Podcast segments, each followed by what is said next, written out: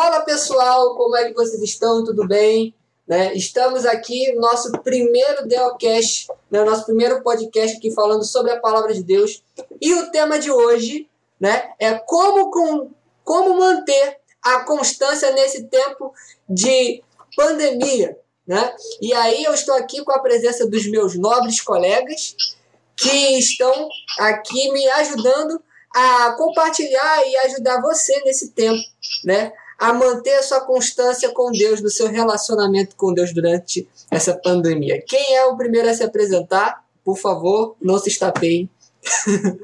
Eu porque a primeira, porque eu sou a dama do grupo. É. E é isso. tanta, tanta vontade de primeiro. Meu é Carol. Nem o nome é grande, né? Vou ser o segundo, então, porque eu sou mais idoso do grupo. Meu nome é Ítalo, tá bom? Ítalo, prazer em ver todos vocês. Eu vou ser o terceiro porque eu sou mais pesado do grupo. Não é? Bom, eu vou ser o quarto porque eu não quero ser o último. Meu nome é Wallace. Eu vou ser o último, eu sou o Matheus, marido da Carol. Isso aí. E eu sou o Heron e sejam bem-vindos ao nosso primeiro podcast.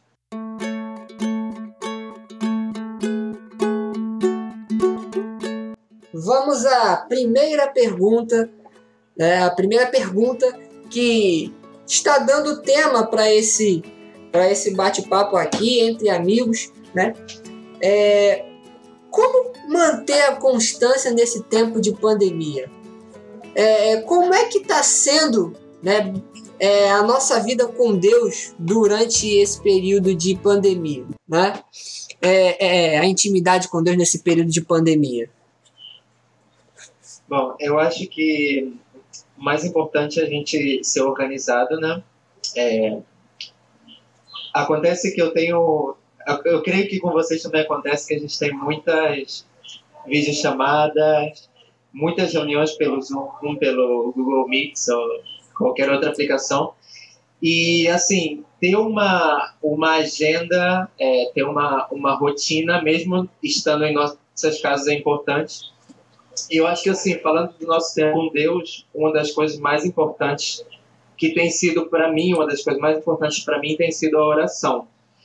É, com a minha igreja a gente tem feito vigílias online, é, quase todos os sábados. Então, assim, é um tempo que de orar, não só quando a gente está numa reunião com a igreja, mas também ter o nosso tempo de oração com Deus quando a gente está sozinho, quando a gente levanta, quando a gente vai dormir. É, eu acho que é um tempo que a gente deve aproveitar é, para orar mais, para buscar a Deus é, orando também. Felipe? É, com certeza concordo com o que o Wallace falou agora sobre a oração. É, acho que oração, jejum, você meditar na, no, em algum louvor, né? Sempre são coisas que enriquecem, fortalecem o seu espírito. É, quando eu pensei sobre esse tema, posso contar já? Pode, à vontade. Nós estávamos conversando sobre isso na minha igreja, com os jovens de lá, e a gente chegou à conclusão de que o isolamento social e a quarentena nos permitiram uma autoavaliação da nossa vida cristã. Porque muitos de nós, aqui no nosso pequeno grupo, né, a gente estava meio que sendo levado pelo, pelo que a gente já estava acostumado a viver. A gente estava meio que relaxado nos dois, três cultos por semana, no culto de jovem, na célula que a gente tem toda semana. E quando a gente se viu sem tudo isso, foi meio que um, um estalo, um despertar para a gente sobre e aí, e agora que não tem alguém te conduzindo no louvor e na adoração? E agora que é, você não tem alguém para te esclarecer, trazer uma revelação da palavra na pregação? Então, a gente percebeu que muitos adolescentes jovens que caminham com a gente, às vezes não sabiam nem mais como começar uma oração. A gente, muitos é, não sabiam como se achegar a Deus. Então, isso foi um tema que deu para a gente discutir bastante. E além né, da, da, dos nossos devocionais, das nossas práticas cristãs, eu acho que o segredo está em você criar esse cotidiano, esse costume, essa rotina de é, colocar Deus no seu dia a dia. Então tem sido uma, um, auto, uma, um aprendizado muito rico para mim e para a gente que aqui tem conversado sobre isso, sobre a importância de não esperar terça-feira ou domingo, de querer que a palavra se revele para mim, o meu secreto com Deus, entendeu? A gente foi muito por essa linha. Então a, a constância ela vem da sua rotina, da sua prática cristã. Antes de continuar, queria apresentar aqui o Egberto, que acabou de chegar, né? Fala alguma coisa aí, se apresenta pro pessoal. E aí, pessoal, tudo bem? Hoje eu tô no Rio de Janeiro, eu consegui voltar pro Rio há duas semanas atrás. Aê! Aê! Dai glória!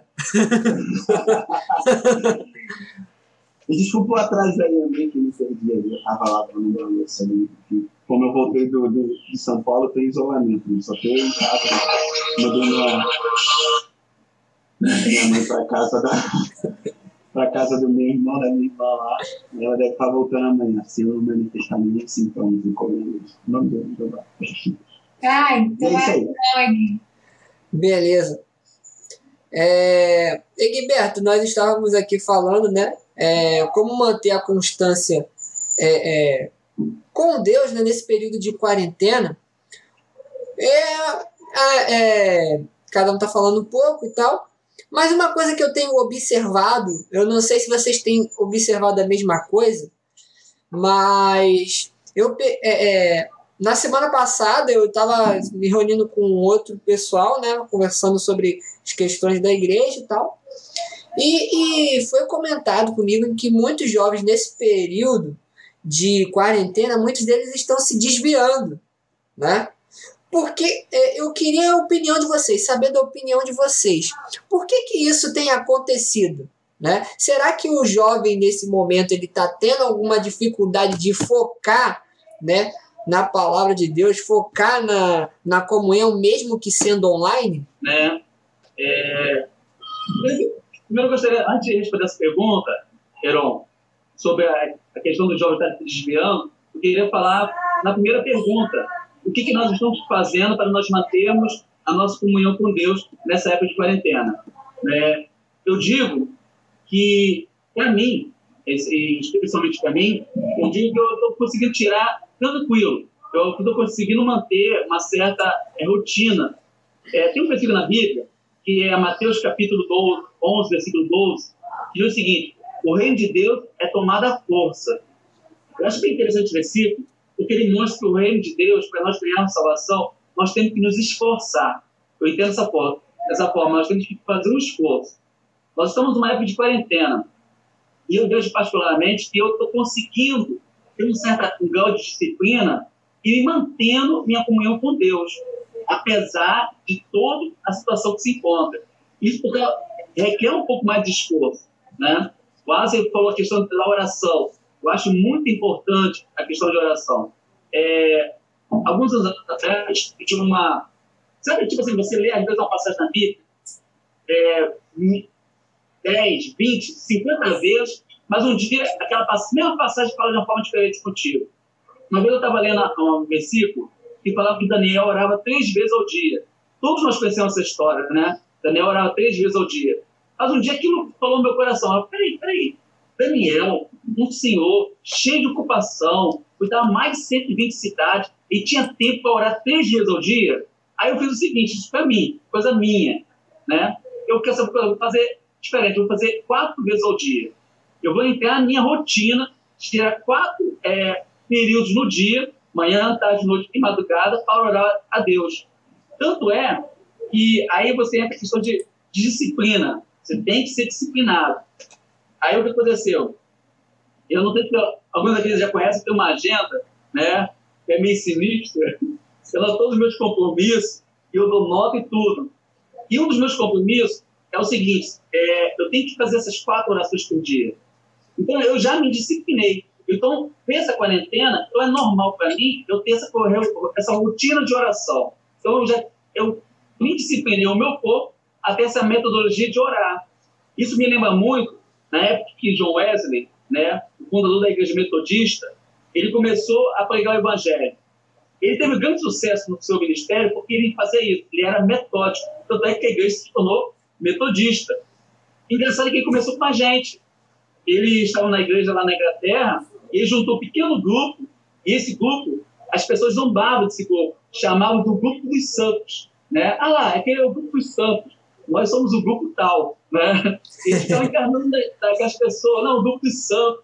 Mas com o tempo, esse pequeno grupo incendiou o mundo. Mas isso requer, é difícil. Você precisa de disciplina. Agora, sobre os jovens. É, aí cabe muito para nós que temos uma certa liderança, e isso que a gente está fazendo pode parecer bobo. Pode parecer bobo. Mas isso pode chegar no coração de alguém e despertar alguém. De repente, é muito difícil as pessoas serem disciplinadas. Elas precisam de alguém para liderar. Por isso que nós temos esse chamado de Deus para liderar, nós temos que estar, tomar as rédeas. Não, é minha, eu tenho uma, uma responsabilidade, não é somente da minha vida. Eu tenho liderados. Eu tenho que é, fazer, é, fazer com que o povo venha buscar Deus. Porque isso aqui, ó, a carne, não quer nada com Deus. Se a gente deixar, a gente não busca Deus em momento nenhum. Né? Por exemplo, hoje é um sábado, estou terminando uma prova da faculdade, eu parei para fazer essa reunião. Poderia estar fazendo a minha prova. Depende da minha prova, poderia estar saindo com minha, minha família. Os meus filhos estão viajando agora, né? já tudo cresceram. Tá eu e minha esposa aqui. Né? Mas eu tirei um tempo, não vou fazer um tempo para Deus. Porque se a gente deixar, a gente nunca tira nada para Deus. Requer um pouco de esforço. Disciplina é muito difícil, mas nós temos que ter e nós temos que incentivar os outros a terem. E quando muitos jovens não têm essa disciplina, é muito comum eles se distanciarem. Infelizmente, nessa pandemia, muitos ficarão pelo caminho. Mas é necessário nós, que estamos firmes, ajudar os que ficarem a ficarem mais firmes. Tá? Solta aí. Obrigado, gente. Eu posso falar aí, Aaron? À vontade. O microfone é seu. Vou fa- falar primeiro da, da primeira pergunta lá da disciplina. Disciplina não, sobre o que fazer durante a, epidemia para se manter. Depois vou comentar sobre os jovens.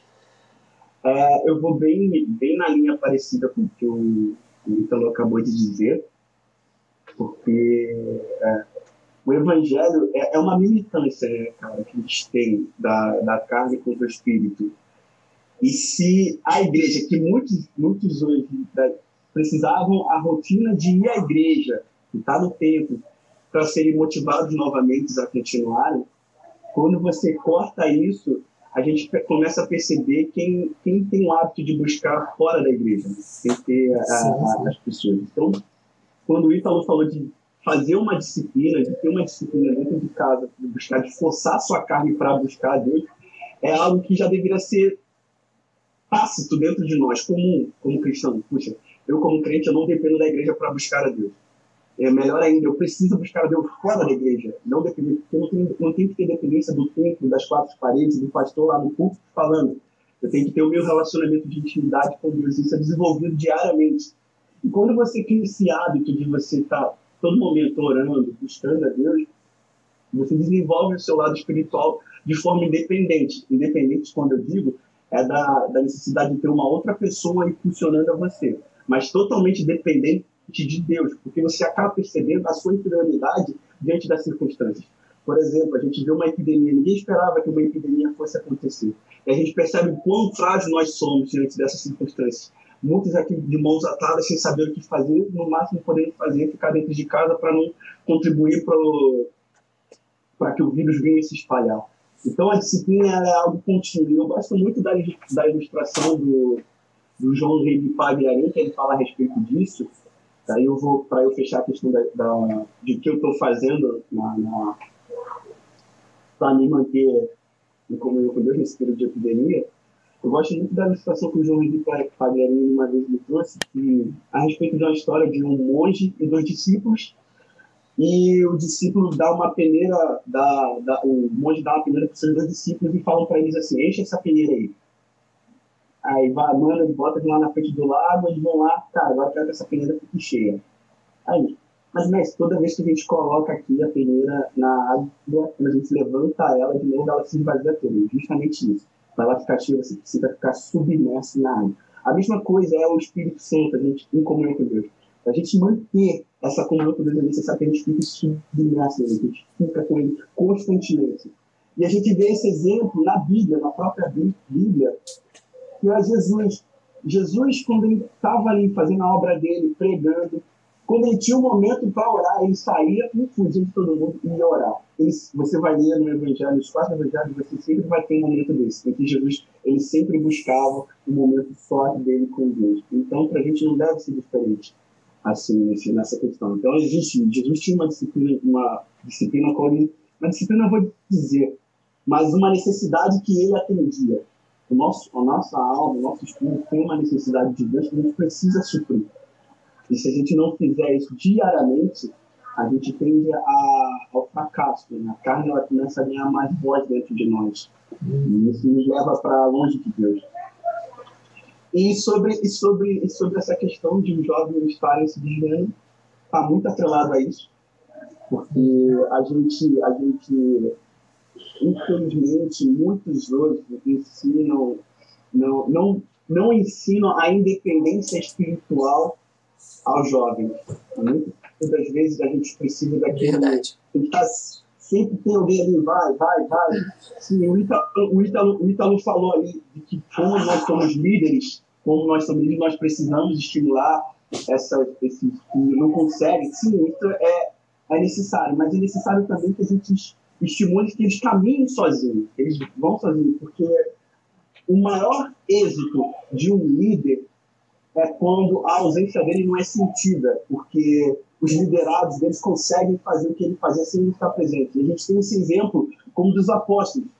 Quando Jesus ascendeu aos céus, é, a gente percebe que os discípulos fizeram obras maiores que Jesus, porque Jesus profetizou isso na vida deles. Eu estou aqui ensinando a vocês agora, mas se tiverem fé, vocês vão fazer obras maiores do que a minha. Foi isso que eles fizeram. Então eu acho que se a gente não ensinar os jovens hoje, as pessoas, que elas precisam caminhar com suas próprias pernas dentro da espiritualidade, a gente tende a ser líderes fracos, né, que gostam de segurar a, os liderados nas nossas mãos, e a gente tende ao fracasso como ministério também. Né? Então, eu acho que é isso. É uma responsabilidade dos líderes, digamos assim. É, Guilherme, tem uma coisa interessante que você falou, que foi sobre essa questão. É, é, eu gostaria de chamar a atenção também essa questão de, de que muitos, né, nesse momento, né, é, é percebe que não consegue ter essa autonomia para buscar o Senhor exatamente porque a intenção de você ir, por exemplo, a, a igreja, é na verdade não é para buscar o Senhor e sim para é, rever os amigos, ter um encontro social. E aí esse momento ele revela muito a motivação de cada um, né? Qual é a sua motivação de você ir ao templo, de ir às reuniões? Será que realmente é o Senhor ou você ou é realmente o momento ah, não tenho nada para fazer em casa, né? Melhor do que assistir o Domingão do Faustão ou outros programas por aí, né? Ou, ou Domingo Legal. Ah, então vou para a igreja, vamos lá, né? E aí esse tempo revela muito o, o coração de quem é que vai, né? De quem é que realmente tem um compromisso com Deus. É algo que algo que me chamou muita atenção nesses últimos dias foi um relato de um pastor amigo meu, né? Que ele recebeu a, uma ligação de um membro da igreja dele, né? E, e falou assim: Ah, pastor, eu quero falar com o senhor e tal né? Era até um cara aparentemente ativo, fazia as atividades lá, é, é, lá na igreja, trabalhava e tudo, né? E, e aí o sujeito chegou para ele, ó, a partir de hoje eu não vou mais na igreja, eu fiz isso, fiz aquilo, fiz aquilo outro, fiz aquilo outro, né? E o pastor assim, surpreso, né? Porque veio de onde menos se esperava, né? Então, é, esse tempo está revelando muito é, a respeito de quem realmente somos longe dos tempos, longe dos olhos das pessoas. Está realmente revelando se nós realmente temos intimidade com Deus, se nós realmente somos autônomos nessa busca ou, ou não. Felipe, você quer falar alguma coisa? Não, com certeza. É exatamente isso que você falou. Quem nós somos quando não tem. É, quando você está fora do tempo, quando você está distante né, da, do pessoal da sua igreja. Um dos textos que basearam essa discussão foi o Salmo 27, quando diz no versículo 4: Uma coisa pedi ao Senhor e a buscarei, que eu possa habitar em sua casa todos os dias da minha vida. Então a gente aprende com o salmista que eu vou buscar isso. Eu vou todo dia buscar contemplar a presença do Senhor. E isso que o Egberto também falou sobre nós é, incentivarmos e ensinarmos os liderados né, a buscarem, a irem com as suas próprias pernas diante do Senhor, isso é muito importante. E, e exatamente, o que, que sobra? O que, que fica de, de concreto, de, de, precioso na sua vida cristã, quando você não tem né, a, a igreja mais normalmente, quando você não tem o seu líder ou o seu. É, enfim, a igreja próximo de você para te apoiar e para te conduzir. Às vezes, é, eu tenho essa impressão que a gente cobra, né, a gente se cobra e cobra dos, dos mais novos, dos novos na fé, ou então daqueles que estão andando com a gente, que eles busquem, que eles andem com as próprias pernas, mas a gente também tem uma parcela de culpa nessa possível dependência que eles têm né, da igreja, porque nós é que criamos as agendas, nós é que fazemos todo o, o cronômetro do, dos eventos, daquilo que vai acontecer, das reuniões. Então, a gente também tem uma culpa quando eles ficam meio que dependentes né, de dessas moletas. Às vezes a igreja eu, quero, eu não quero né, se, usar uma palavra errada aqui, mas às vezes a gente pode, nessa ânsia de acertar, acabar é, condicionando aquele novo cristão, aquele novo crente, aquele novo na fé, a ter o momento do louvor como uma muleta espiritual, ou então culto como uma muleta espiritual, ou quem sabe até uma célula. Às vezes a gente, não sei se vocês já passaram por isso, mas de chegar no final de de semana numa igreja como se você fosse um celular precisando de bateria.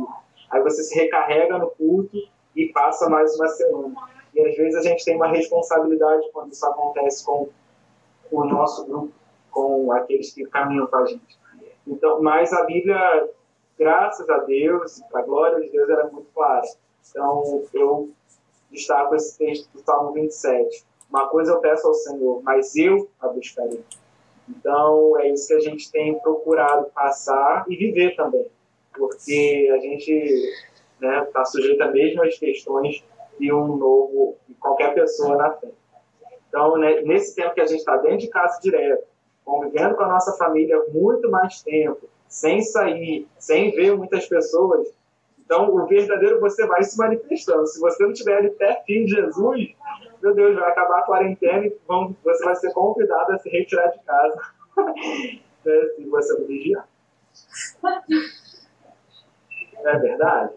É verdade. Engraçado, né, que né, você estava falando sobre revelar, né, nesse momento que nós estamos afastados, a gente acaba entendendo um pouco de nós mesmos, né, e e vocês estavam falando sobre, de início, né, sobre a ideia da rotina, que é super importante, né, é, sobre o ser, é, ter a rotina de, de, uma rotina de oração, uma rotina de leitura da palavra e, e assim, eu tava, eu estou muito frustrada, muito frustrada com, meu, com a minha rotina, né, que eu sou a maior, a, uma pessoa que, que me sabota. Eu me saboto toda hora, né? Na minha rotina, E eu tava com o projeto de fazer uma leitura, leitura da Bíblia já tem um tempão já, né? De Gênesis Apocalipse direto, e, e eu não, não pegava direito, né? Na Bíblia e tal. E eu sou professora, né? Então eu tava assim, nossa, eu tô trabalhando muito, eu tô fazendo muitas coisas, eu não tô tendo muito tempo para isso, né? Pra leitura, porque tinha que preparar e tal. E aqui, né, nós começamos o período da pandemia e as escolas estão fechadas, eu não estou trabalhando, né? E, e eu fiz planos, né, uns projetos de começar os evangelhos, que eu, estava, eu já estou nos evangelhos aí, cara, que isso não é falta de tempo, não, entendeu? É, é eu mesmo, o problema sou eu. A terra seca está aqui, sou eu mesmo, né? E teve um dia que estava ouvindo os meus primos falando. Eles não estavam falando da vida deles, mas assim, né? Minha tia estava falando meio insatisfeita, porque é, todos eles estão fora da igreja, né? Todos os meus primos eram todos da igreja, eles, eram todos, estavam todos conosco, né? Nós todos fomos criados juntos. E, e, e eu, eu fui percebendo, né? E já estava já tinha passado um tempo da pandemia e eu tô, tava me pegando nisso, numa rotina fraca de oração, numa rotina fraca de busca né, da palavra, e muitas distrações, e o WhatsApp, o Facebook, e, e filme, série, que eu não estou vendo muitos filmes sérios, mas tem isso também, né? Uhum. E arrumação de casa, e faxina aqui, faxina ali.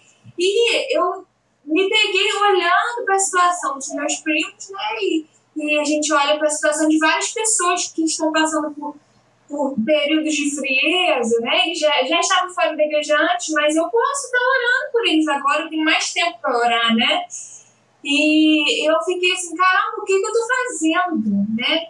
Com esse tempo enorme que eu estou tendo, eu estou jogando tudo isso fora. E, e eu orei e fiz até uma uma folha, né, desenhadinha, escrito, vamos mudar essa rotina, né? E, e porque meus filhos estão morrendo, os meus alunos estão morrendo, né? Morrendo longe do Senhor, eles, os que não ouviram falar do Senhor, os que ouviram de uma forma é, né, básica e, e sutil e né, alguém que é, alunos crianças que, que, que não foram apresentados, Jesus não foi apresentado para eles, e eu sou a professora deles, né? E isso é, uma, é um papel muito importante na minha vida profissional, se não o mais importante, né? Levar Jesus onde, onde eu estou empregada.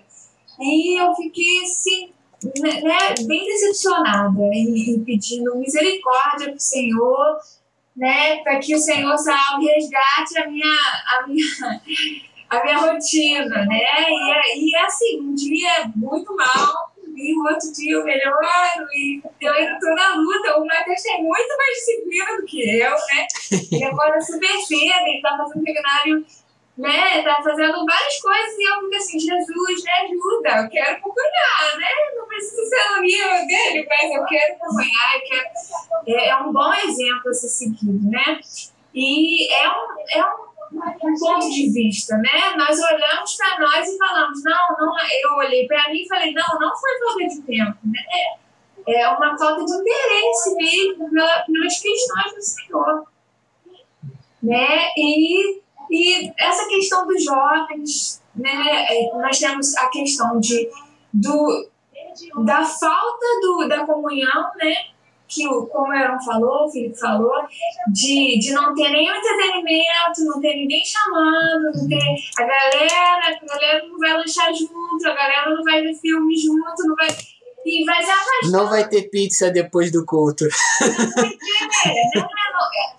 Não tem entretenimento, né? É uma coisa que você tem que buscar por você mesmo não, não tem muitos atrativos, é só aquilo que, que você tem na mão, né? E às vezes o que você tem na mão que é circular é muito mais interessante. E a gente vai preenchendo a nossa vida com só isso. E depois a gente fica se sentindo fraco, mas é o que o, Egui falou da peneira, né?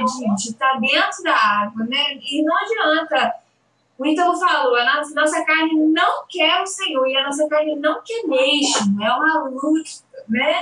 Eu não quero o Senhor como eu deveria querer, eu não amo o Senhor como eu deveria amar. Se eu não sou carne, sou carne e me obrigar, né?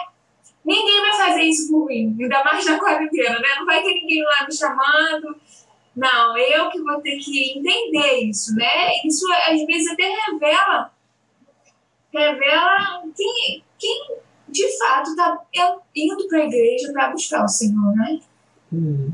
Porque além do, do desânimo, de nós não, não de nós nos, nos distrairmos, né, tem o desânimo de não ter mais nada interessante na igreja, porque as, o entretenimento Hum. acabou, né? Se esvaiu.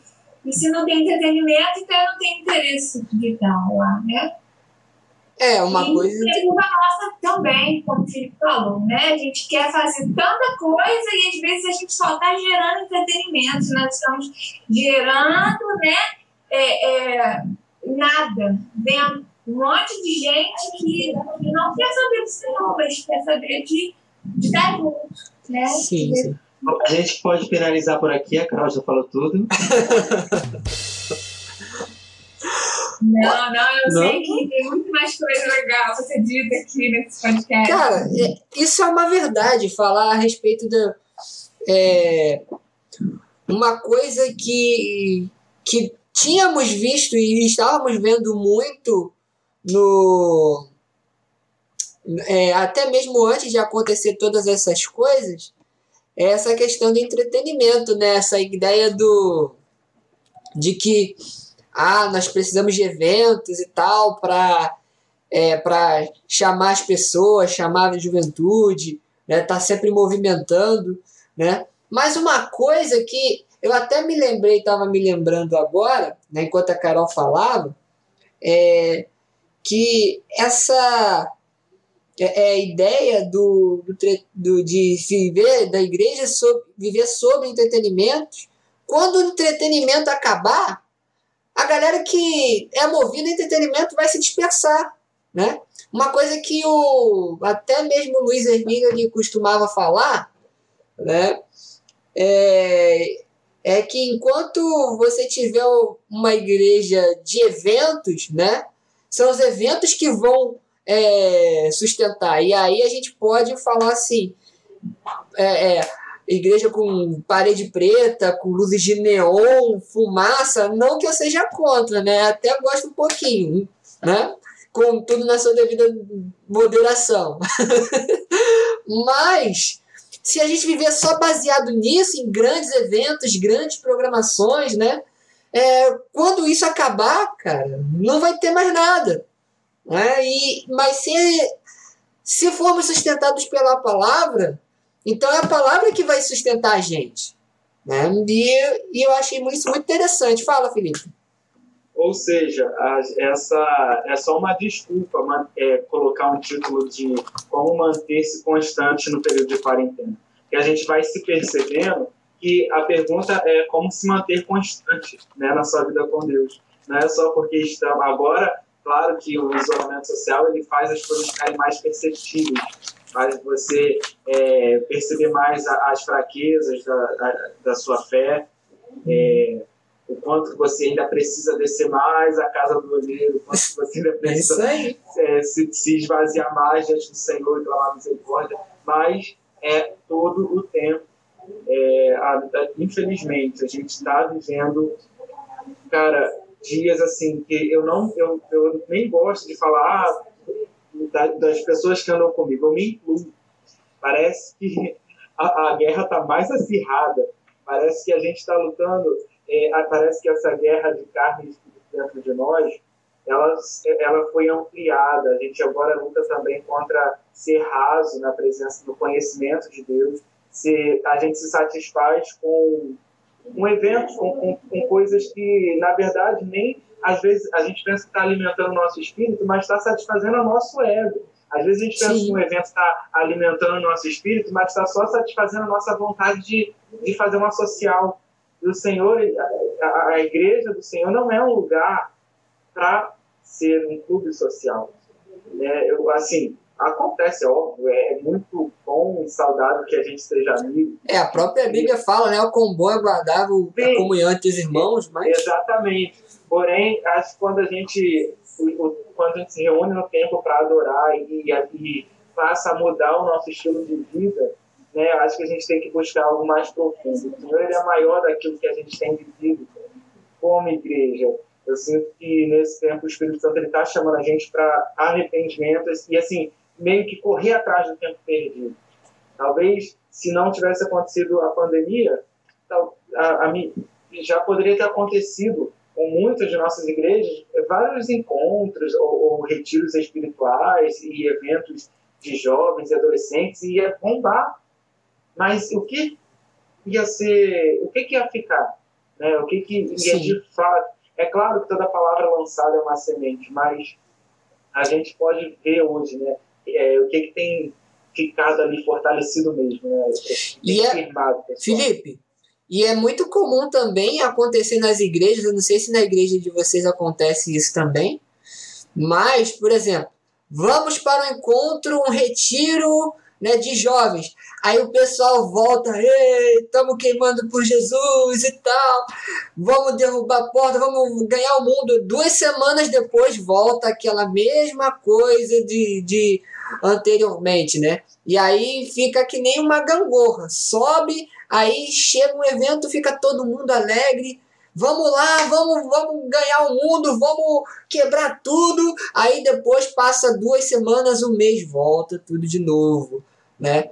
Enfim, é, eu acho que quando a gente fica preso à cultura de eventos, parece que é, é, é como se fosse um tipo de idolatria, porque a gente não está buscando né, o, o Deus da palavra, né, o Senhor da igreja. Não, parece que a gente está buscando mais um momento de comunhão e de social do que o próprio Senhor. Isso, pelo menos é, é, isso se abre dessa forma. Né? E uma coisa também que eu vejo muito importante, até na fala do Egberto também, sobre a questão de, da, da autonomia, né? É, da capacidade do líder de aquele que lidera, lidera uma célula, lidera um ministério, de fazer com que as coisas funcionem é, mesmo na ausência dele, né? E não se fazer tão necessário. E eu acho isso muito, muito importante, isso me, me chama muito a atenção, né? Essa ideia de, é, é, de você estimular que as pessoas busquem por elas mesmas, não ficar tudo preso a você, né? É, eu acho isso muito interessante. Fala aí, Tom. Então, é, eu achando muito maneiro que estou falando, né? E até estou anotando alguns pontos aqui. É, primeiro, já, eu achei muito legal a fala do Egberto, né? Que ele falou que nós que temos essa capacidade de é, liderar, de convocar as pessoas, nós, às vezes nós falhamos porque às vezes nós queremos é, nós temos que preparar nosso liderado para caminhar com as próprias pernas. Acho bem, é, acho que é bem isso mesmo, temos que fazer isso mesmo, né? Nós já tivemos experiência no passado de que se a gente não preparar os nossos liderados, o, quando a gente sair, o nosso projeto, vamos dizer assim, acaba caindo por terra. Então é necessário que você tem que ensinar os liderados a, a viver só, né? É, depender de Deus totalmente. Não do líder. O líder é somente para mostrar mais ou menos a direção, incentivar. É mais aquela pessoa, não, vamos caminhar junto, vamos dar aquela força, e depois ele vai embora, né? Achei legal o que o Felipe falou sobre é, os eventos, né? E às vezes nós acabamos criando isso com o nosso liderado. Nós fazemos com que eles venham se importar muito com o evento. Mas aí eu acho que é importante isso. Tipo assim, é um defeito, mas é um defeito necessário. Porque se a igreja não fizer essas coisas, se a igreja não fizer atenções, vamos dizer assim, não fizer, não fizer programação, a gente não vai. Eu achei legal o que você falou, às vezes a igreja faz aquele evento, enquanto com Deus, a pessoa tem todo animado, vai, vai lá nas alturas, o espírito está exposto, passa duas, três semanas, murchou. Mas não são todos. De repente você leva nesse encontro com Deus 100 pessoas. Dessas 100 pessoas, um montão fica naquele aquele gás todinho, de repente dois ou três têm sua vida transformada. Então o evento, de repente, foi bom por um tempo para, os, para aquelas pessoas, mas duas ou três foi revolucionário. Então, tipo assim, eu acho que é importante. A igreja tem que continuar seu, seu papel, tem que, porque se depender de nós mesmos, né? Igual a, a Carol falou, aí nós nos sabotamos, né? Deixa eu ver se eu vejo o pessoal aqui. Ah, nós acabamos nos sabotando. Então, Uhum. se tem que ter a igreja para dar direcionamento, para tipo assim, ó, vamos caminhar, porque essa é a função da religião, Sim, sim. religar o homem a Deus. Porque se não tivesse religião para a igreja, a gente não quer nada com Deus. Então a igreja nos direciona E Deus vai despertando. Uma, uma experiência, para terminar a minha fala, eu tive um duplo tal, logo no início, porque eu já era crente há muito tempo, até firme, mas quando eu tive lá no começo do tal, e foi uma época que o mundo espiritual, é, as igrejas estavam muito pensando numa coisa bem interessante, que era a questão de reino. A gente não estava mais falando de igreja, estava falando de reino. Sim. Aí entrou isso no meu coração, reino. Caraca, eu faço parte não de uma igreja, eu faço parte de um reino.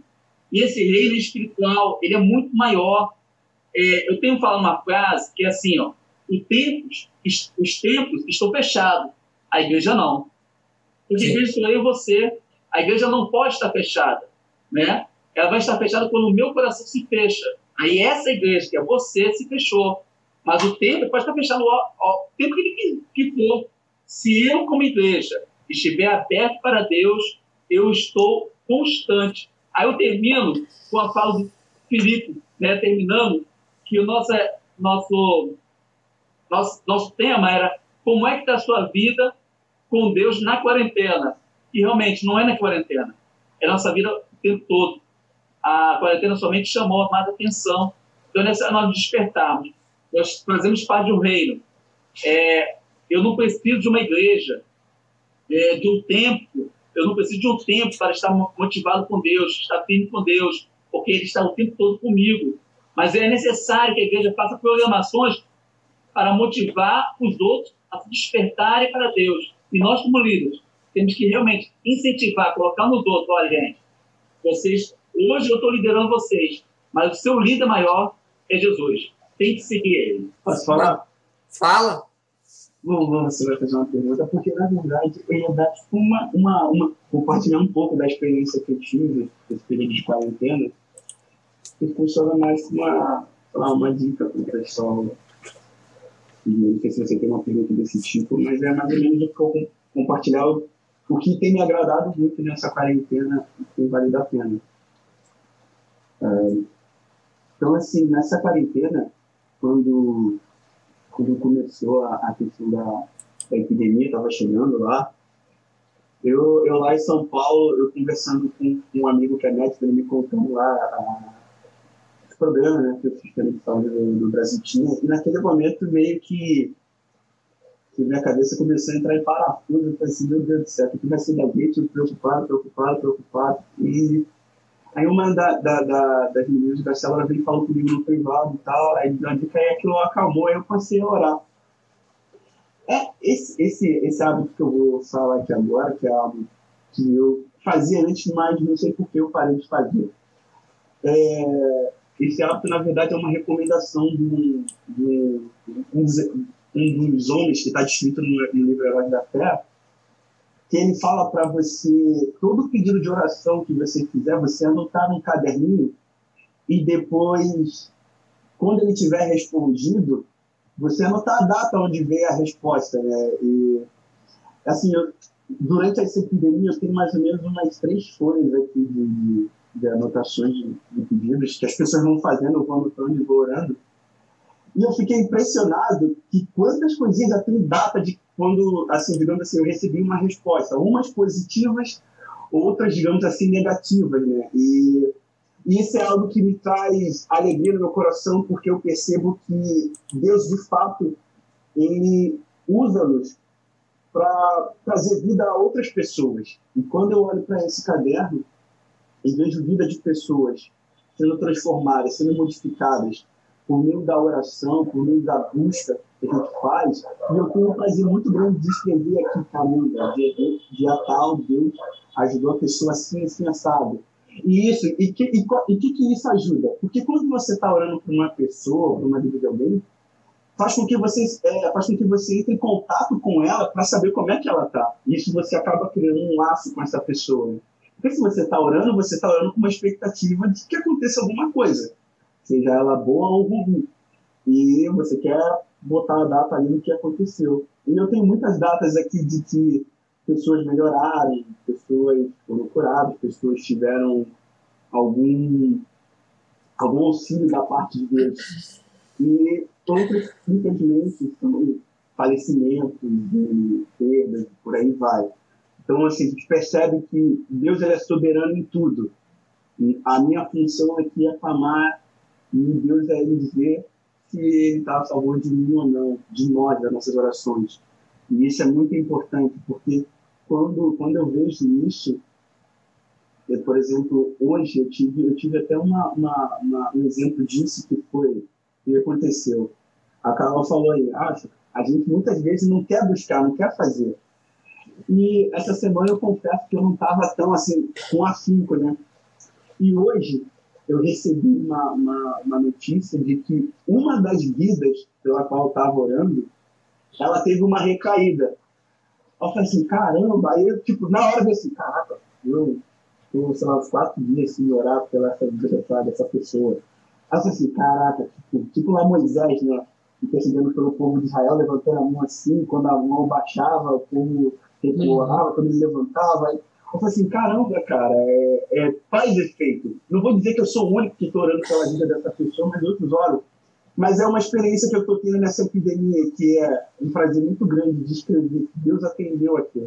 Para perceber que Deus é vivo, Ele nos ouve e nos responde. E, inclusive, nos admoesta, nos corrige, entre outras coisas. Essa era a experiência que eu queria compartilhar com vocês que eu. Amém. Bom, é, é só para deixar claro aqui, né? A gente não está sendo contra os eventos da igreja de maneira nenhuma. A, a posição que nós temos é disso não ser o mais importante quando nós vamos buscar a Deus. Né? Isso não ser é, a prioridade. A prioridade é nós vamos na igreja para quê? Para buscar o Senhor. Né? E quando a gente se foca mais nos eventos do que o próprio Senhor, o Senhor acaba perdendo é, é, a prioridade, passa, é, perde o primeiro lugar. É basicamente essa a, a, o grande questionamento que, é, que, estamos fazendo, né? Felipe, tu quer falar alguma coisa? É, eu acho que a gente, a nossa oração então tem que ser, é, Senhor revela revela o seu espírito, revela quem o Senhor é para nós, para os nossos. E a gente precisa, a nossa geração por inteiro precisa conhecer o Senhor.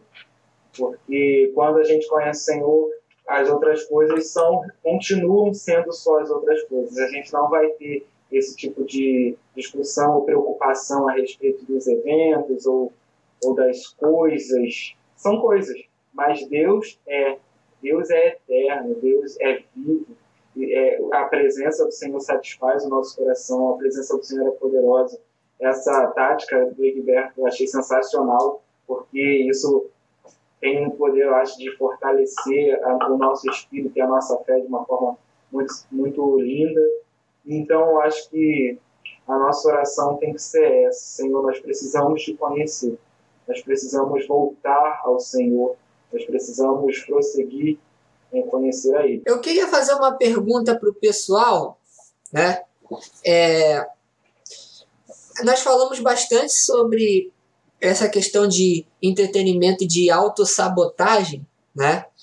Eu queria fazer uma pergunta, quem quiser responder, ou se tiver mais pessoas querendo responder essa pergunta também, é, vocês acreditam ou vocês acham que a, as redes sociais elas é, podem estar de alguma maneira tentando suprir, né? É, e sendo uma dessas fontes de distração né, nesse momento de pandemia. Por quê? Porque hoje, é, é atualmente, nós estamos vendo é, é, é várias coisas sendo postadas nas redes sociais, muita gente discutindo né, nessa é, discutindo questão de, de várias coisas, né, política, racismo, ou até questão dos memes também, né? E aí quando vê o tempo, né, já passou duas horas, três horas, quatro horas, né, vendo aquilo. Vocês acham que isso seria é, um desses agentes sabotadores para busca com Deus, né? Queria que vocês respondessem essa questão. Eu acho que sim, porque, na verdade, é, a, isso da quantidade de likes, a quantidade de seguidores que a gente tem, isso tudo influencia um pouco na, no ego da pessoa, entendeu? E para um jovem, principalmente, isso pode ser um, um agente sabotador, como, como o Heron disse, ou como a Carol estava falando antes. Então, acho que assim, a gente tem que saber também é, controlar o uso das redes e, e usar as redes também para o reino, né? Dando um exemplo aqui próximo de mim, da minha igreja, é, a gente usa as redes para difundir tipo, todos os trabalhos que a gente tem na igreja e para estar tá conectado com as pessoas também. Então, acho que. Tá mudo aqui, gente? Vocês estão me escutando? É, então, acho que tem a questão do, do, tempo perdido também, né? O tempo que a gente é, faz uma inversão ali, né? Que é que às vezes passa muito mais rápido do que está orando. É, tu, tu, pode estar ali duas, três horas no YouTube e depois tu vê, caramba, eu tava tô, faz três horas que eu tô aqui e naquele dia talvez tu não, tu não orou três horas, entendeu? Mas o tempo ali passa e aquilo também dá uma satisfação, traz uma satisfação pra gente, né? Tá ali vendo memes, vendo.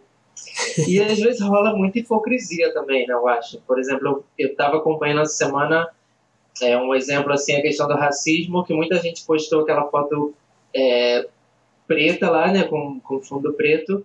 E depois a pessoa tava postando um meme, tava postando qualquer coisa, entendeu? A pessoa não, não entendeu o objetivo do. Todo mundo as pessoas seguem a modinha, né, na verdade. Então, tem muita coisa que não tem muito propósito nas redes sociais. E as pessoas só seguem o que está acontecendo. Ah, tá todo mundo postando essa hashtag, então vamos postar também, entendeu? É, tudo sem propósito, entendeu?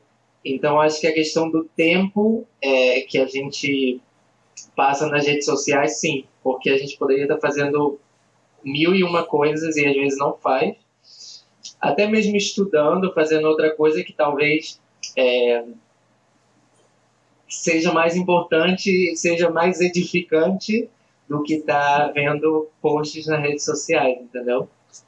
Ah, assim, eu acho que não não não seria não seria a culpa da da, da, da rede social o problema. Eu acredito que o problema seja sejamos nós, na verdade. Porque aquilo que definimos como prioridade é isso que vai drivar nossas escolhas. Se a minha prioridade passa a ser o reino de Deus, então eu vou buscar as coisas que são concernentes ao reino de Deus. Porque, assim, a rede social também pode ser uma ferramenta extremamente utilizada para o reino de Deus.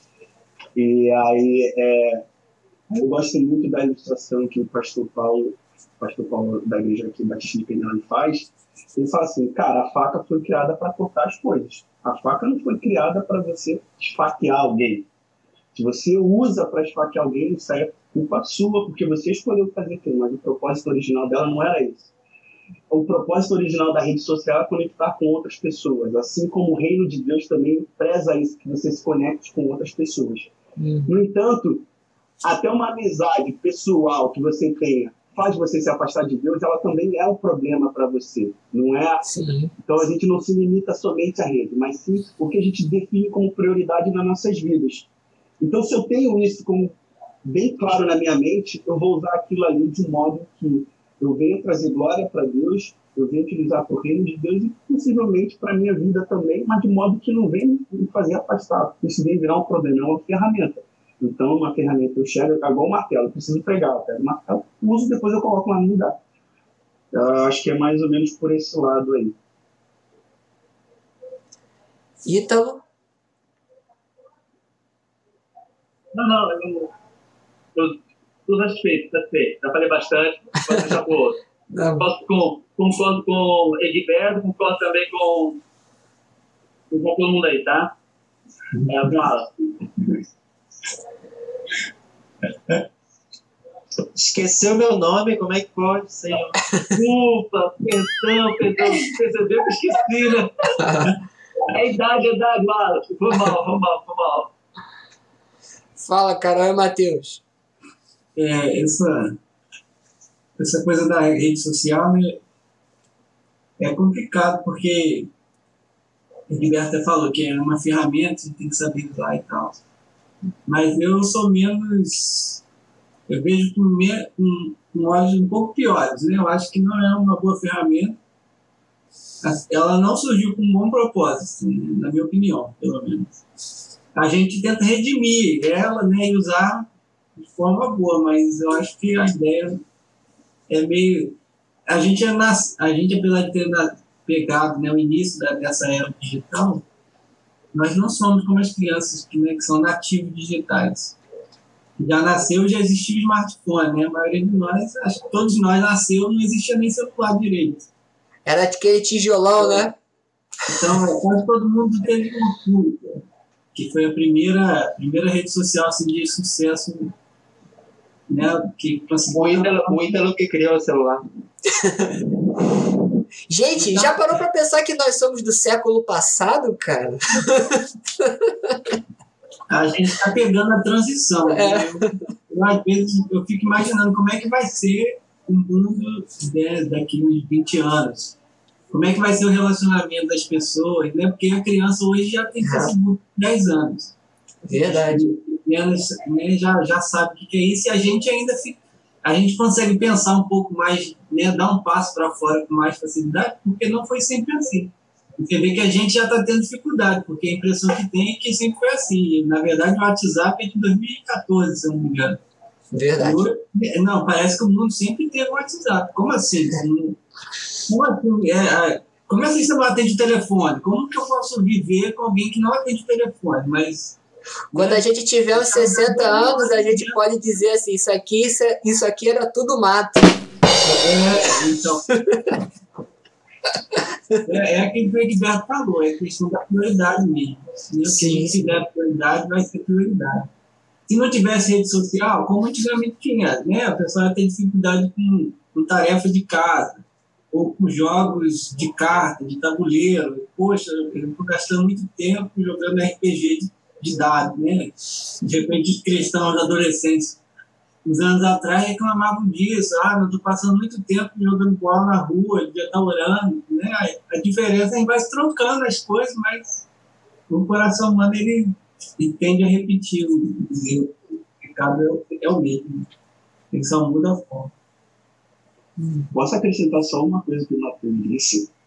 Ele, é, ele falou que o, o propósito, tipo assim, é maligno e, cara, se a gente olhar com um olhar mais crítico, de fato é, porque o smartphone ele é uma coisa muito invasiva, onde os pais, às vezes, não têm controle do que, o filho está vendo ali. Às vezes, o seu filho é influenciado de uma tal forma que você não sabe.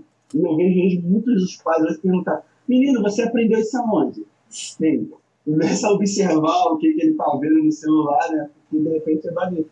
Nisso você tem, tem, tem fica mais difícil de você criar o seu filho. Hoje em dia é mais fácil o pai ou a mãe entregar o smartphone na mão do filho para ele parar de chorar do que ele pegar ali e ficar acudir, acudindo o filho, cuidar, tentar instruir alguma coisa diferente. Então a gente, desde novo, vai acostumando as crianças a serem dependentes do celular, do smartphone. Isso é muito perigoso mesmo. Aí só expandindo mais um pouco além do Messenger. Não estou dizendo que o celular é ruim, né? como eu disse, depende da prioridade, mas se não estiver bem atento, pode se tornar uma coisa bem perigosa. E, e é, é, existe toda uma tecnologia, toda uma ciência, uma série de estudos para escolher a cor certa, escolher o tamanho certo. Uhum. Né? O Gilberto, que, que é desenvolvedor e entende mais, não é aleatório que o Facebook é azul e o número da notificação é vermelho, né? vermelho e branco né, não é aleatório, é porque assim chama mais atenção do que se o, número fosse verde fluorescente, se eu não enxergasse direito, não ia te interessar muito. Então, é, os jogos, né, o, o som quando você ganha é bom e o som quando você perde horrível. Aí você fica com vontade de ganhar mais. Aí a cor é um jeito que te agrada os olhos. Então, é, não é para a gente, né? A gente tem que ter cuidado, porque Sim, sim. Ninguém está interessado se está arruinando sua vida. Horas e horas de Facebook. O, o dono do Facebook não está preocupado com isso. Ele está preocupado que você nunca deixe de usar a rede dele, porque ele ganha dinheiro com ela. Né? Aí, aí, o, o que surge depois é secundário, mas o propósito é mais ou menos isso. A gente fica usando mais tempo sem, sem, sem desanimar, sem desistir, sem e aí é, é, é, fácil, porque são, são ferramentas que não existem no, no, nosso cérebro. A televisão fez isso por muito tempo. Você vê televisão, você fica lá sentado, né? Tem as pesquisas que falam que você não está usando quase, né? Não está usando nem 90% da sua capacidade cerebral quando você está assistindo TV. E, e, cinco minutos depois você não lembra de 90% do que você assistiu. Mas a gente gosta. Agora, ler um livro já é uma atividade um pouco mais ativa, aí é difícil. Orar, então, nem pensar, porque orar você tem que imaginar Deus, aí você tem que lembrar o que você queria dizer para Deus e ainda lutar contra sua carne. Então, aí envolveu muita coisa, a gente não quer fazer, a gente quer fazer o que ligar o meu cérebro, apertar o YouTube, apertar o Netflix e receber passivamente. Só que parece que Deus não, não, não adotou esse modelo, né? não mudou a, o método, já que a gente está mais devagar, né? continua sendo a mesma coisa. Se a gente não for ativo, né, não fizer o esforço, então falou, aí a gente acaba sucumbindo a, a nossa carne. Gente, só dar uma pausa aqui que o Ítalo ele tá se despedindo, né? Ele vai precisar sair agora, né? Ítalo, suas considerações finais, então, já que você vai precisar sair. Amém. Olha, muito bom estar com vocês. Eu amo vocês, tá? Fique na paz, gente. Tchau, Tchau. Ito. Na paz. Tchau, Ito. Na paz. Bom, gente, vamos continuar aqui. Uma coisa que, que o Bateus estava falando e o Egberto também, eu lembrei de duas coisas. É, tinha um. É, eu não sei se vocês já viram um episódio chamado. É, um episódio da série da Netflix chamada Black Mirror. Né? Que fala sobre exatamente uma, uma rede social. E aí o cara, por causa da rede social, ele provoca um acidente e ele acaba perdendo a noiva dele. O cara entra numa espiral de depressão e tal, né? E aí ele acaba é, fazendo refém, um funcionário da, da empresa da rede social para tentar falar com o dono, né? E aí se desenrola todo o, o episódio em torno disso, né? É, e eu também costumo falar com os meus alunos que a, que a rede social é como se fosse uma arma de distração em massa, né? Porque você percebe o quanto você passa tempo demais numa rede social, né? É, assistindo ou assistindo vídeos, vendo memes ou discutindo né, nas redes sociais, né? É, e você percebe quanto tempo você perde, como isso é realmente programado, né, para para distrair mesmo as pessoas, né? E, e o ponto fundamental que cada um tocou aqui é exatamente essa ideia da prioridade, cara. É, eu vejo isso nos dias dias que a gente prioriza tanta coisa, né? priorizamos é, as redes sociais ou o nosso trabalho ou tanta coisa, e isso é um dos grandes é, aspectos que impedem né, a nossa constância com Deus e tal né, impede a gente de buscar, porque a gente facilmente se distrai, porque na maioria das vezes Deus não está sendo o primeiro lugar na nossa vida. E é algo que nesse tempo, é, nesse tempo, nós, temos sendo, nós estamos sendo levados à reflexão, né? a um entendimento né, do que é realmente viver o reino de Deus, do que é realmente buscar o Senhor, sabe? É, o que vocês falaram aqui realmente tem, tem sentido, porque não é manter a constância apenas em tempos de pandemia, mas é manter a constância em todo tempo, seja em tempo de pandemia ou não, né? E nós vemos aqui esse é, é, tantas coisas que sabotam né, nossa busca com Deus, né? Tantas coisas que é, roubam tanto a, a nossa prioridade, a gente se envolve com tantas coisas, até mesmo quando estamos em casa, não é? A gente vê a série da Netflix ou a rede social ou, ou, até, uma, ou até mesmo o próprio home office. É uma das lutas que eu travo aqui em casa, como eu sou professor, então tem que gravar é, gravar aulas e mais aulas, e quando você já vê, já tem que gravar outra aula, tem que editar e fazer mais não sei o que, né? Outros trabalham com programação e, e tem que ficar prestando serviço à empresa é, é, durante um determinado horário, ou às vezes, né, é, dependendo da empresa onde você trabalha, você nem tem é, é, é horário de descanso, que é 24 horas por dia, né? Meus alunos não me deixam mentir, né? Que às vezes meia-noite, 10 horas da noite, tem aluno me mandando mensagem, ou no sábado, ou no domingo, e não tem mais limite, enfim. é, são essas coisas, né? Que acabam é, é, é entulhando né, a, a nossa mente de, de tanta coisa e a gente perde o foco é, é, do mais importante. Eu me lembro muito da passagem da Marta e Maria, né? onde Jesus ele fala assim: Marta, Marta, você anda preocupada com tanta coisa, mas uma coisa é necessária. Né? Maria escolheu a melhor parte. Então, é, é uma decisão nossa de escolher a melhor parte. Né? Que a nossa melhor parte possa ser de fato o Senhor, a gente escolher o Senhor todos os dias, né? Só assim a gente vai conseguir manter a nossa constância. Né? Pessoal, alguém quer mais, alguém quer falar mais alguma coisa? É, eu vou me despedir também, gente. Vocês estão me ouvindo? Sim. Bom, vou me despedir. Foi um prazer estar com vocês. É, obrigado pelos comentários. Se inscrevam no canal. A gente se vê numa próxima. Até a próxima. Valeu, Wallace. Tchau, Valeu, Wallace. Fica com Deus. Tchau, tchau.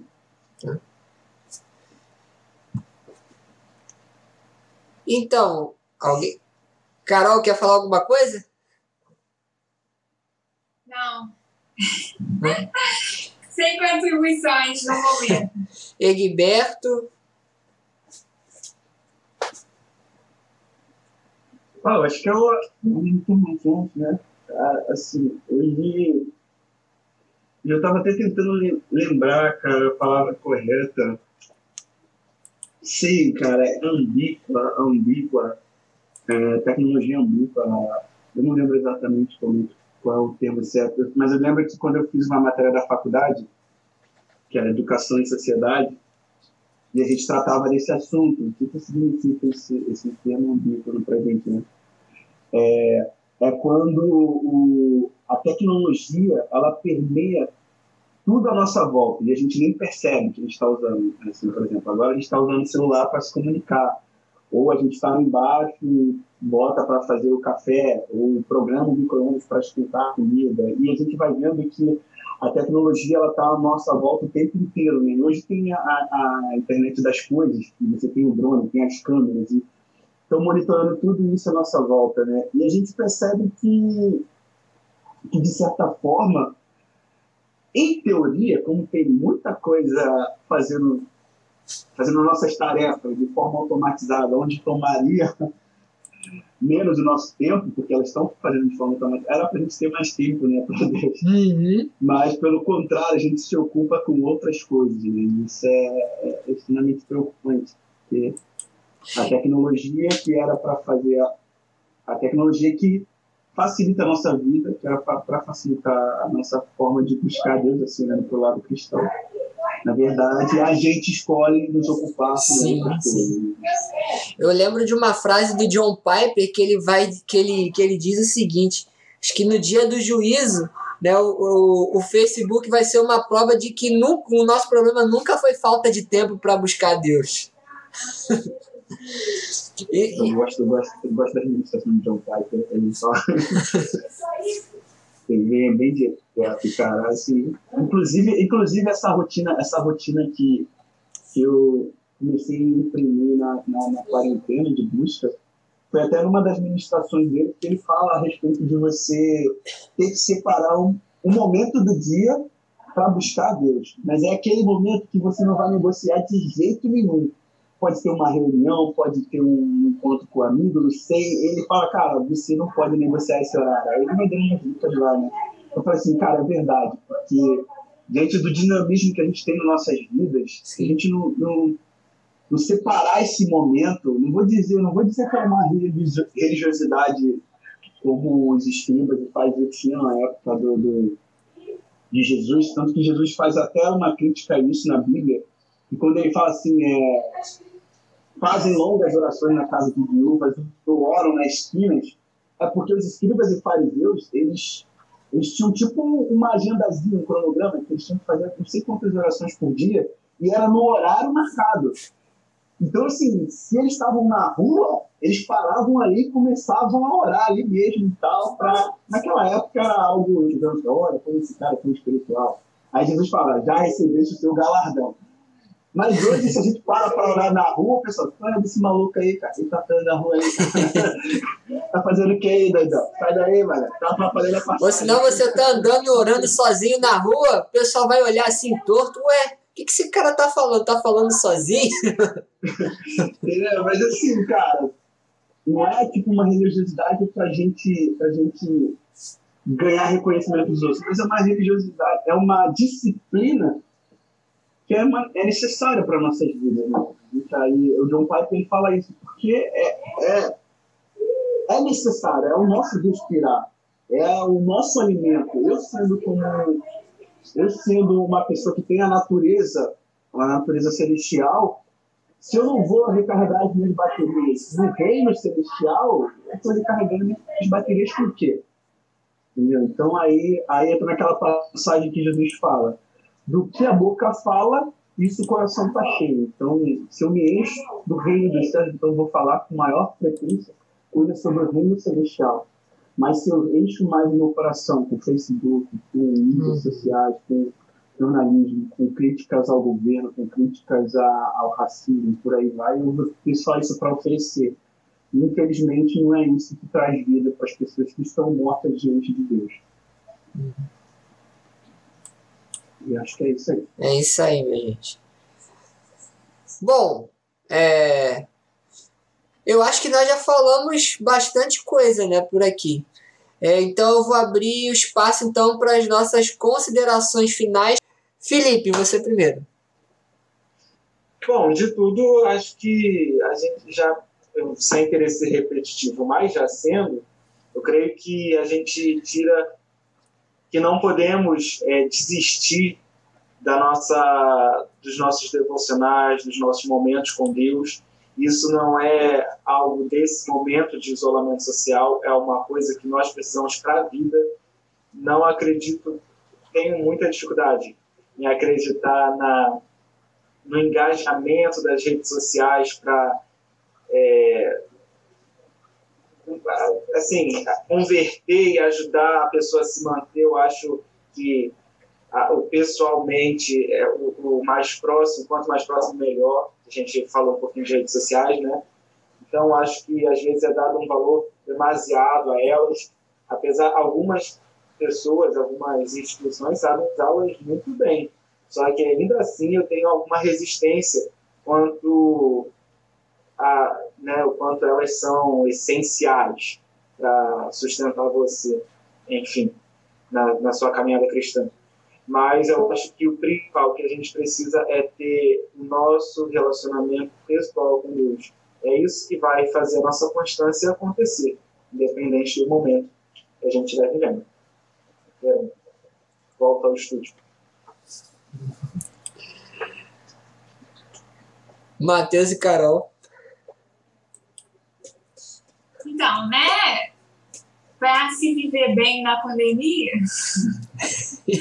a ideia é, é isso que nós estamos falando, né? Repetindo mais uma vez, a ideia do, de ter uma regrinha, né? De, de manter uma rotina, uma rotina né, agradável ao Senhor. E assim, para quem é, é, tem mais dificuldade, eu tenho muita dificuldade, né? Com isso, em ser regrado por mim mesma. Eu, eu não acho que não daria certo de trabalhar em casa ou fazer uma na faculdade de distância e esse tipo de coisa não combina comigo, porque eu não sou regada em mim, né? Eu preciso de alguém lá me cobrando, professor me cobrando, patrão, né? A instituição. Então, assim, para quem tem mais dificuldade, assim como eu, né? Buscar meios de, de fazer listinhas, né? Marcar horário. Pela manhã fazer isso, pela tarde, à noite, né? Tentar não se sabotar. É, ouvi algumas recomendações, né? O Egui estava falando de, de, de colocar, de anotar os pedidos de oração e anotar as respostas de oração. Isso é legal que a gente, a gente ganha tempo com isso, né? E, e, e pensa mais nisso na oração.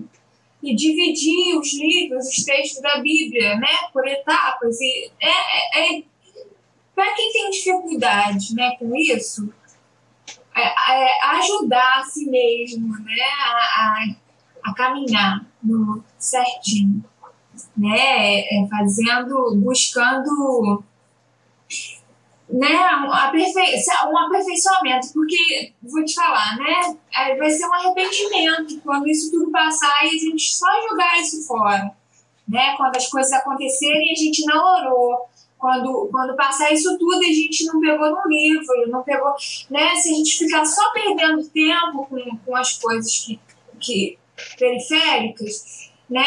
Nós vamos passar um longo período e, e depois vai bater o arrependimento de que nós não fizemos nada com isso, né? E, e terminamos ainda mais afastados do Senhor. Né? A ideia é essa, de sermos criteriosos, né? E procurarmos John, é, John metódico, né? procurarmos sermos disciplinados. Até aqueles que não são tanto como eu, né? E eu, assim, tu, tu me vê eu e Matheus, Matheus é completamente diferente de mim, tem dificuldade nenhuma. Né? Tem um, tem um, um desenho que, que ele mesmo postou no Facebook, que tem uma pessoa assim, né, sentada de boa, né, 40 anos sentada, né, no computador, fazendo home office, né, assim, tranquilão, Matheus fica di direitinho, o dia inteiro, tranquilamente no escritório. Eu fico assim, meu Deus, eu tenho que fazer alguma coisa, né, bate nas paredes, bate nas, nas portas, eu preciso sair, eu preciso falar com as pessoas, né, é, nós temos o, o extremo oposto aqui 24 horas juntos, olha só.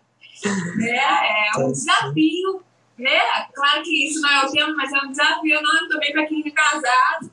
Jesus, a gente começa a amar muito, odiar muito. E isso também é regra, né? Regrinha, não, eu vou tentar não brigar, né? Eu vou tentar não ser expulso de casa, como o Felipe falou, né? que é difícil né? uma fase difícil, mas nós conseguiremos, nós conseguiremos, não Jesus. Egberto. Ah, pulou o Matheus. Matheus, acho que vai falar, Matheus. Ah, é. Desculpa, Matheus. Fala. Quem já falou, Matheus Carol. tipo Cris e Greg. Fala, Matheus. É, o assunto né, da constância ele, ele, é, ele é um assunto na vida da gente o tempo todo. Né? Agora, nesse período, parece que Deus tem usado esse tempo. Né? Eu vejo um gesto de misericórdia, porque perseguição é bem pior.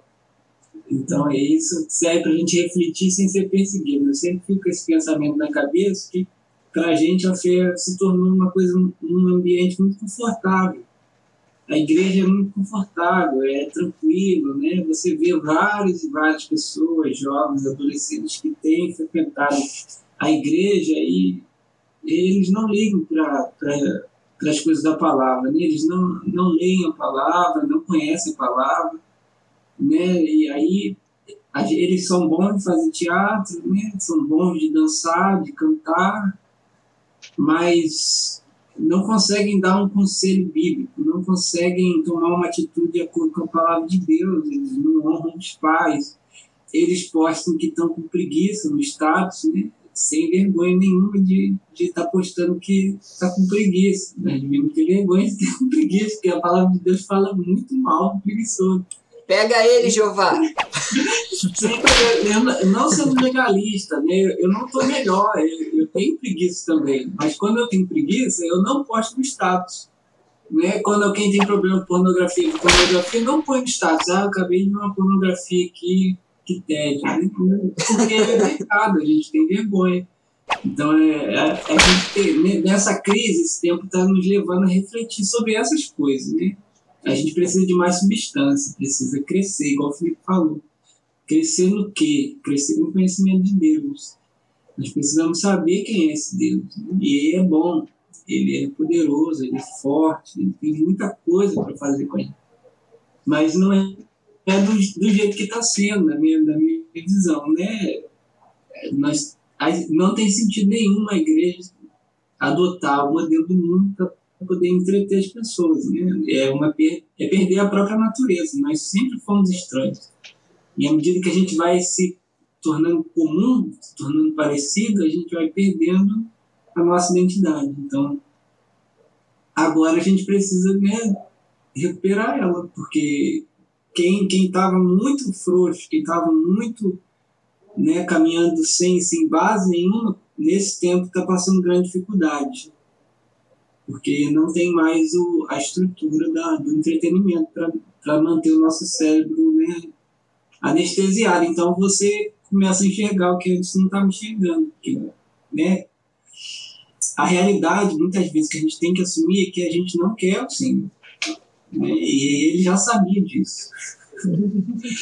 Então a gente precisa reconhecer esse, esse pecado e, e, lutar contra ele. E essa, essa é a nossa vida, a vida inteira, né? É, é vencer esse instinto carnal de fugir de Deus que Adão nos deixou por herança. E assumir o instinto espiritual de Jesus, que é buscar a Deus, que ele também nos deixou por herança. É, a nossa luta é essa. Né? Cara, eu não sei se eu fico em paz ou se eu fico desesperado por, por te ouvir, Matheus. Porque, caramba! não, e, é, quando você fala em reconhecer esse instinto de fugir de Deus e que Deus conhecia isso. Eu nunca ouvi isso antes. Eu nunca pensei nisso. É claro que eu sei que tipo assim, é muito mais cômodo você não ter um compromisso com Deus, mas quando você fala isso e que Deus ainda sabe disso, eu não sei se isso me dá eu faço assim, ufa, ele sabe. Ou você fala, meu Deus. Ele sabe. ele sabe, mas é o, é o projeto de Deus que a gente perca esse instinto, né? A, a maturidade espiritual do, dos homens de Deus, ela vem com, com a perda desse instinto. Os homens mais maduros, eles são os homens que menos fogem de Deus. Eles querem estar com Deus. Então, conforme você vai crescendo no relacionamento com o Senhor, uma das medidas é essa. Né? Se é, o Paul Washer ele faz uma brincadeira, né? Do, ele conta a história um missionário que estava de férias e ele chegou né, de férias, a, a igreja deu um tempo de descanso para ele e os pastores levaram ele para jogar golfe. Né, você já deve ter ouvido, tem no YouTube aí, é famoso, e aí estão lá jogando golfe, né? E tal, um tempo para relaxar. E aí ele, no meio da partida, ele parou, né? Assim, começou a falar, sabe? É, Deus é tão bom. Outra vez, lá no campo missionário, ele... aí um dos, dos pastores que estava né, levando ele para descansar interrompeu ele e falou: Olha, não, peraí. Você está aqui para relaxar. Né? Não vamos falar de trabalho aqui. Deixe seu trabalho para quando você voltar a trabalhar. E aí ele usa essa ilustração para dizer né, que à medida que a gente for crescendo, um jeito de, de saber se a gente está crescendo é se a gente quer estar lá com Deus, se quando a gente tem uma oportunidade, a gente vai estar com Deus, porque é assim que Jesus fazia, como nós falamos. Quando ele tinha uma oportunidade, ele ia ficar sozinho para orar. E às vezes ele não tinha oportunidade, porque você vê que tem uma passagem que ele passa praticamente o dia inteiro curando, expulsando demônios e pregando. E no final do dia, ao invés de deitar, ele vai orar, porque Jesus, como um homem perfeito, revela essa característica. A vontade de Deus é que a gente queira estar com Ele. Então a gente, né, fica em paz, né? Deus sabe que nós temos esse instinto, mas Ele nos deu uma garantia de que esse instinto ele vai morrer, ele, ele vai morrendo. né? A gente tem que desenvolver nossa salvação com temor e tremor, mas a gente precisa saber que é Deus que efetua em nós o querer e o realizar. A gente coopera com Deus nisso aí, né? Tem todas as técnicas, disciplinas, tudo que a gente falou para poder praticar isso mas, por outro lado, né, aquele que começou a boa obra em nós é fiel para terminar. Então, vai dar bom. Né? Vai... É. Amém. Que bênção, cara. Amém. Egberto. Caraca, o, o Heron, se você pegar essa parte do Matheus aí e fizer um vídeo só com o que o Matheus falou, já, cara, já salvou milhões de vidas, milhões de vidas, cara, muito mesmo, assim. E eu vou na onda dele, só vou, só vou da base bíblica o que ele falou. Daqui, só da referência que ele falou aí. Ele falou lá sobre prosseguir conhecer o Senhor. A gente tem alguns, vários versículos que falam sobre isso, mas eu destaquei um do texto de Oséias, Oséias 6,3. Conheçamos e prossigamos e conhecer ao Senhor. Como a alva, a sua vinda é certa, e ele descerá sobre nós como a chuva, como a chuva seróide. Então, assim, cara, a gente sempre deve estar é, tá buscando o Senhor.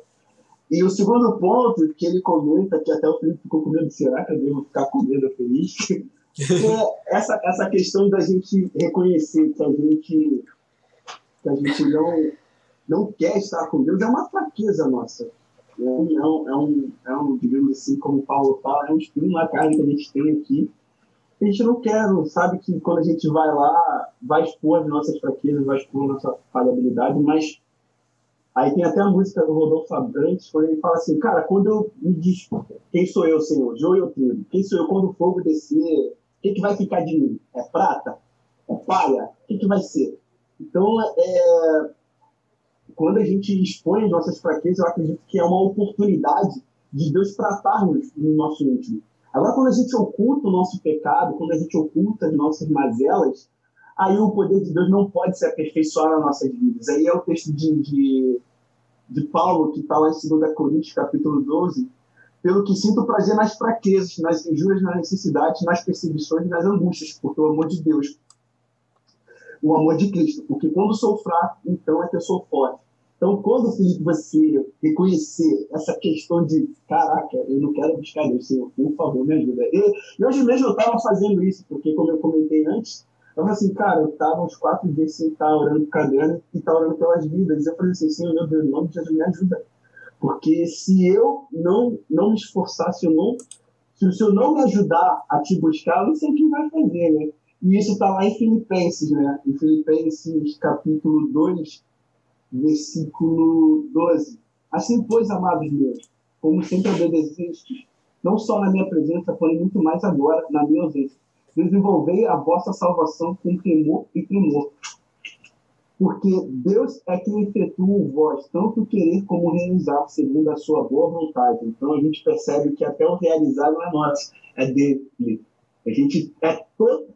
Para a gente ser salvo, a gente tem que depender dele todo momento, até para buscar as orações, para a gente cumprir as orações, então a gente separa de horário para ele. Se você tem no coração já a vontade de querer buscar ele, fique porque isso é um desejo que ele está colocando no seu coração.